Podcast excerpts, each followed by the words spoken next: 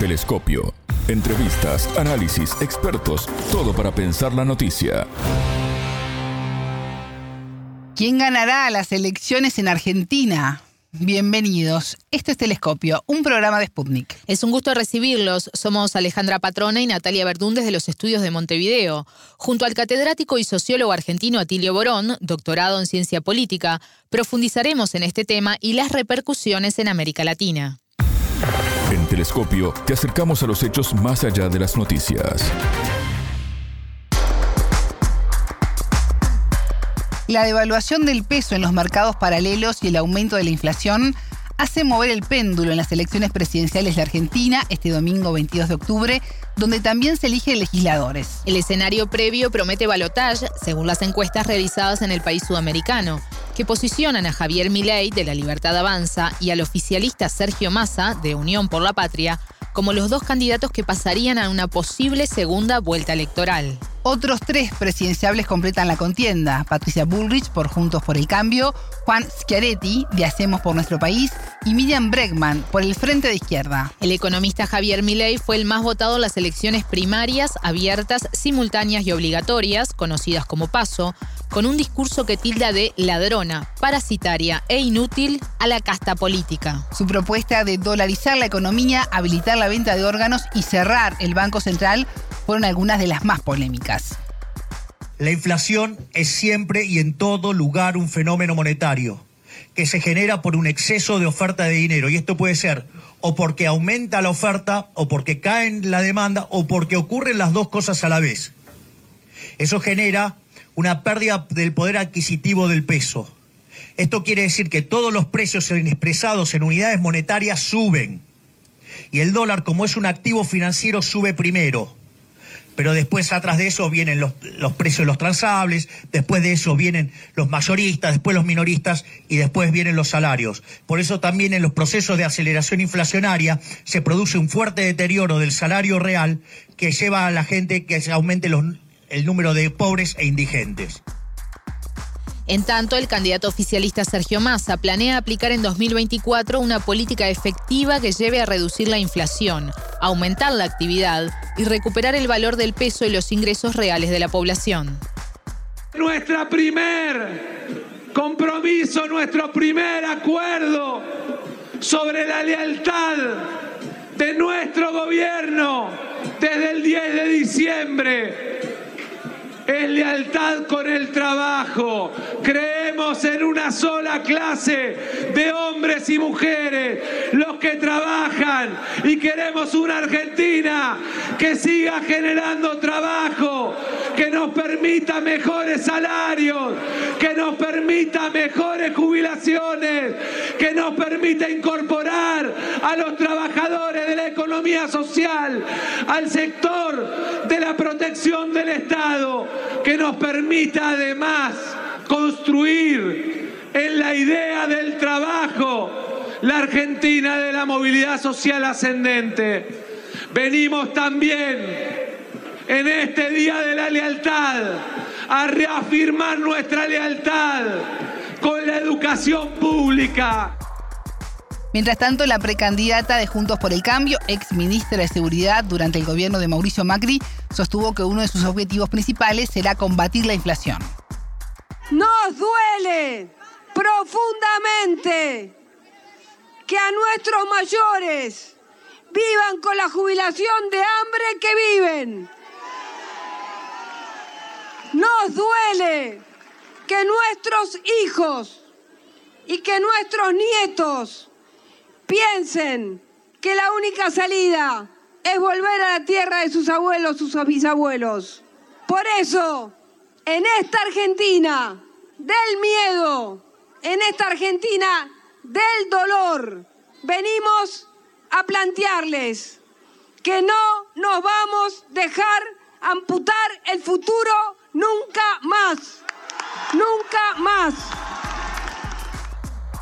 El ganador o ganadora debe obtener el 45% de los votos o el 40% a 10 puntos de distancia del segundo para ser elegido presidente el 22 de octubre. De no ser así, competirá contra el segundo más votado en la segunda vuelta del 19 de noviembre. El entrevistado. Ya tenemos en línea a Atilio Borón, catedrático y sociólogo argentino, doctorado en ciencia política. Atilio, bienvenido a Telescopio, ¿cómo estás? Es un gusto recibirte. Muy bien, el gusto es mío, muchas gracias por la llamada. Los candidatos presidenciales argentinos ya se encuentran en el tramo final de las elecciones de este domingo 22 de octubre, unos comicios Atilio decisivos para el país por lo que está en juego y por la persistente crisis económica que el país atraviesa. ¿Qué lectura haces previo a la votación del domingo de esta etapa tan crucial? Bueno, creo que va a ser una elección muy reñida, Esto este ya es un lugar común, lo decimos todos los analistas, los estudiosos, una elección muy difícil, muy complicada. Confío en que va a haber una segunda vuelta, va a haber un balotaje, ¿no es cierto? Y, y esperamos que resultado de ese balotaje podamos sacarnos de encima el fantasma que a todos nos preocupa mucho y es un eventual triunfo de Milei en las elecciones, ¿no es cierto? Creo que el panorama se ha venido clarificando un poco ahora. Al principio de la campaña parecía casi una victoria cantada del candidato de la Libertad Avanza. Hoy en día ya el escenario es mucho más parejo, me parece a mí, por lo menos por lo que aparecen algunas encuestas y bueno, confiamos en que esto va, se va a mantener y que vamos a tener un resultado que no sea catastrófico como podría haber sido en algún momento se especuló de un triunfo de Milei en la primera vuelta, etcétera, cosa que siempre me pareció a mí una exageración, pero que en todo caso había algunos colegas que lo daban por descontado. Ya no, Atilio Argentina se encuentra en un proceso de transformación.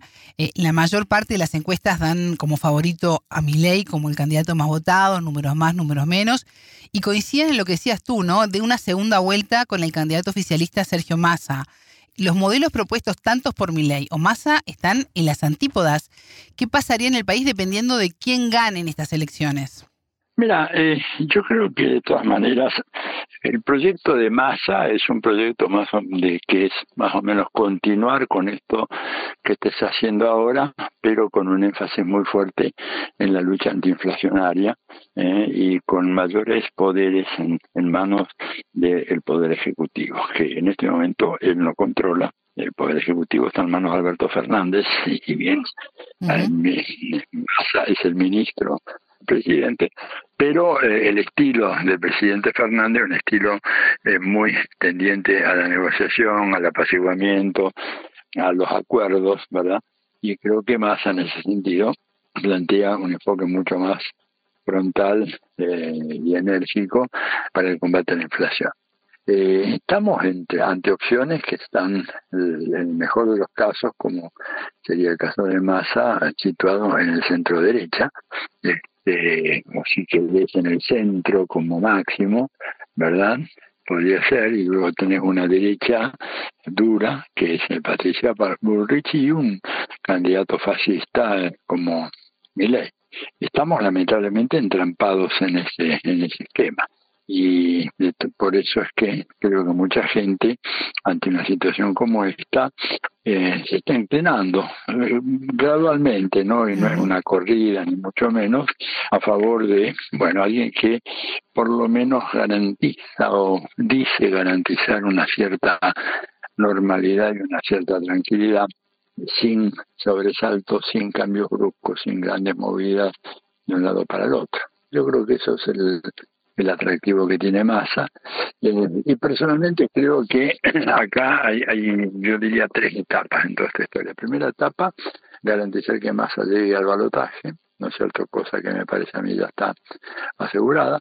Segunda etapa, que no es una tarea menor, triunfar en en el balotaje, ¿eh? que sería en noviembre, y la tercera etapa luego va a ser, bueno, presionar fuertemente al gobierno de masa, eh, suponiendo todo esto que efectivamente llega al gobierno, al candidato, para que haga las políticas que tiene que hacer, sobre todo en materia de control de la inflación y redistribución de ingresos y de rentas, etcétera, porque de lo contrario su gobierno este, simplemente no, no va a poder funcionar. Entonces, este, vamos yendo paso a paso. Ahora el objetivo es tener una buena porción de votos en la primera vuelta. El segundo objetivo, triunfar en el balotaje, que va a ser ya una tarea muy, muy complicada, pero creo que es perfectamente posible. Y la tercera tarea que va a ser, este, bueno, una vez que más está en el gobierno, hacerle sentir la presión de la calle para que avance sin más dilaciones en las políticas que tiene que hacer la Argentina para salir de este marasmo inflacionario, eh, cuyos autores y cuyos causantes están perfectamente identificados, pese a lo cual el gobierno de Arturo Fernández no, no, no asume una ofensiva en contra de ellos. Así que bueno, en eso estamos. Atilio, la discusión económica en Argentina ganó mucho terreno en esta campaña electoral. Por un lado, dolarización o bimonetarismo forman parte de los posibles caminos a seguir. ¿Cómo viste la denuncia del candidato libertario Javier Milei al presidente de la República, Alberto Fernández, en su contra este, por, por agitar mercados, no? Bueno, este, yo creo que la verdad que ley es un irresponsable absoluto y que su proyecto de dolarización no no no no tiene el plafón suficiente eh, ni económico ni político ni financiero. Más y aparte de eso me parece una locura, me parece que es vender el país a los fondos buitres, porque en el fondo lo que él no dice es que quien financiaría ese proyecto así de de dolarización serían este, un conjunto de fondos buitres que prácticamente se apoderarían del país, ¿verdad? Y yo creo que eso entonces es un tema que en la campaña va a ser muy muy fuerte y le va a aceptar un golpe muy duro a las expectativas de triunfo de ley. Por eso creo yo que mi, mi vieja tesis es que cuanto más ley hable, más difícil se le va a poner la cancha porque en la medida en que habla dice cosas que realmente son estrafalarias eh, y, y, en, un sentido y en otro sentido eh, ofenden a la dignidad humana, como decirle, bueno, si usted es pobre sabe que siempre puede vender parte de su cuerpo y eso de alguna manera le resuelve su problema, porque se lo tiene que resolver el Estado. Un tipo que te habla así, bueno, evidentemente puede suscitar un cierto entusiasmo eh, pasajero de alguna gente, pero me parece que como proyecto de gobierno no tiene demasiada demasiado kilometraje por delante, ¿no? Atilio, la campaña se ha desarrollado de manera muy intensa con los candidatos que ven contener su propia base electoral y tiene además la difícil tarea de conseguir votos para alcanzar esta segunda vuelta electoral. ¿Qué te parecieron los debates que se realizaron? ¿Ayudaron a la población a decidirse? Mira, ahí los encuestadores no tienen una opinión definida. Algunos dicen que han ayudado de alguna manera. Yo la opinión que tengo es que en realidad en los debates lo que se ha hecho ha sido ratificar las preferencias que la gente tenía y eventualmente descartar a alguien a quien estaban pensando eventualmente en votar y de repente lo escucharon o lo vieron y dijeron no, este no me, no me convence del todo. No creo que haya habido una eh, reorientación, un cambio en la balanza, ¿verdad?, este, de las preferencias electorales a, raíz de los debates. No, por lo menos yo personalmente no lo percibo así. Creo sí que alguna gente eh, que tenía algunas dudas en relación a ciertos candidatos. Por ahí eh, las dudas fueron evacuadas, en otros casos se acentuaron, pero no veo yo que haya habido así una corrida significativa de eh, ningún de, de, un sector grueso del electorado hacia un candidato por los debates. Atilio, independientemente de quién salga electo, ¿qué necesita Argentina para salir de esta crisis? Mira, yo creo que esta crisis tiene componentes estructurales y componentes que son circunstanciales, ¿no es cierto? Los circunstanciales tienen que ver con la sequía, que evidentemente privó al país de una suma muy significativa de dólares. La Argentina tiene una estructura económica que es dólar dependiente por el hecho de que tiene un grado importante de desarrollo industrial, pero ese desarrollo industrial requiere muchos insumos importados que solo se pueden pagar eh, con dólares, ¿no es cierto? Bueno, y eso evidentemente en la medida en que hubo una sequía no se pudo conseguir pero creo que en condiciones normales de clima y de cosecha y de rendimientos, más una política muy fuerte de eh, control de la inflación, que significa hacer una tarea muy dura de, persecución y yo hasta te diría de encarcelamiento y hasta inclusive eventualmente clausura de empresas que se han enriquecido sobremarcando los precios de una manera absolutamente eh, innecesaria y especulativa sin obedecer a ninguna causa de fondo, más una tentativa de imponer una reforma tributaria, aunque sea apelando por la vía un plebiscito, eh, que dotaría recursos de mayores estados, creo que Argentina podría empezar a salir de este, de este mal momento. Su incorporación a los BRICS es una noticia muy importante porque le da una palanca significativa a las políticas públicas del gobierno, pero este, bueno, eso supone de que el próximo gobierno se juegue a fondo por la alternativa de los BRICS y que aproveche las oportunidades que los BRICS, el ingreso a ese club de en grandes eh, países, ¿no es cierto?, este, liderados por China, por Rusia, por Brasil, este, fundamentalmente la India, eh, podrían darle un aire nuevo, una renovación eh, las políticas económicas de Argentina. Pero hay que, la oportunidad está, pero la gran pregunta es si se sabrá aprovechar o no se sabrá aprovechar. Ese es el, ese es el tema, ¿no? Este, yo espero que se sepa aprovechar, y que en función de eso pienso que el escenario para la Argentina puede tener un cierto alivio, no te digo un milagro económico ni nada, pero una cierta estabilización a tono con lo que es el funcionamiento económico de los demás países del área, ¿no? que también tienen muchos problemas, pero bueno, en el caso argentino, el tema de la inflación este, ha llegado a tener unas dimensiones absolutamente colosales y que realmente el próximo gobierno tendrá que atacar de entrada porque de lo contrario creo que va a tener un margen muy escaso de, gobernabilidad. Atilio, ya en los minutos finales de Telescopio, quería consultarte porque hace unos días, con la victoria de Daniel Novoa en, Ecuador, planteaba qué pasa en algunos países de América Latina donde los millonarios y, y los outsiders son elegidos presidente. ¿Qué pensás al respecto? Bueno, lo que pasa es que hay, hay, un problema muy serio con la dirigencia política en nuestros países. A ver, yo diría con la dirigencia en general, ¿no? No solo la dirigencia política, y por lo tanto la gente busca renovación, este, de repente la encuentran figuras que no son tan nuevas, ¿no? Porque también se decía de Bolsonaro que era un outsider, pero se olvidaba que había estado durante 28 años en la Cámara de Diputados de la federación en Brasil, o sea, nada menos, ¿verdad? Pero bueno, la, publicidad política hoy es muy, muy eficaz, este, muy astuta y permite crear imágenes, por ejemplo, de algo novedoso en gente que no lo son. Este tipo que ganó ahora, Daniel Novoa, eh, bueno, lleva dos años ya como diputado en la Asamblea Nacional de, de Ecuador y, y, no tuvo ningún comportamiento destacado. Lo que pasa es que allí se el, efecto, la pertinacia, ¿verdad?, del anticorreísmo sigue siendo muy, muy fuerte.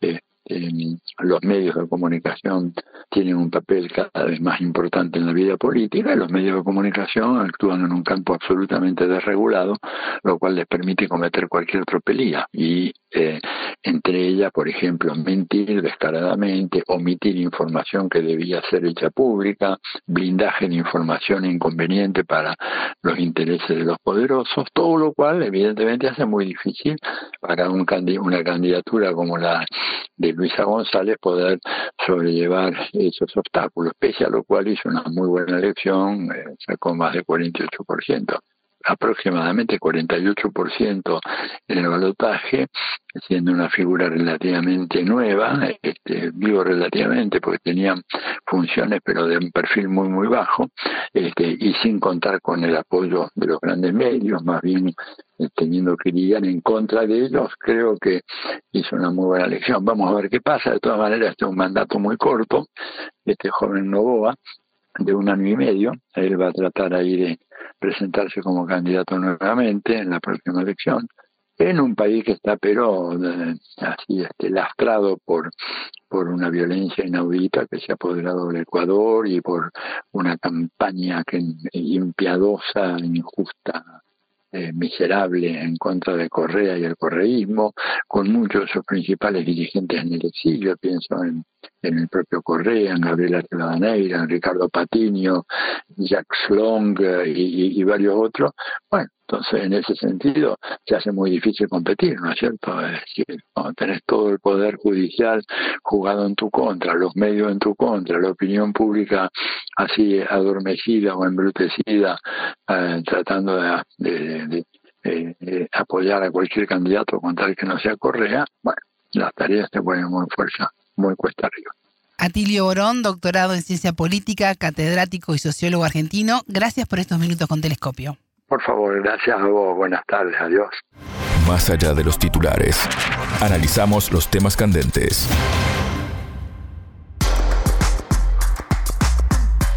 Sobre los dos modelos de país que están en juego este domingo 22 de octubre en Argentina, consultamos al investigador y analista político Jair Sibel.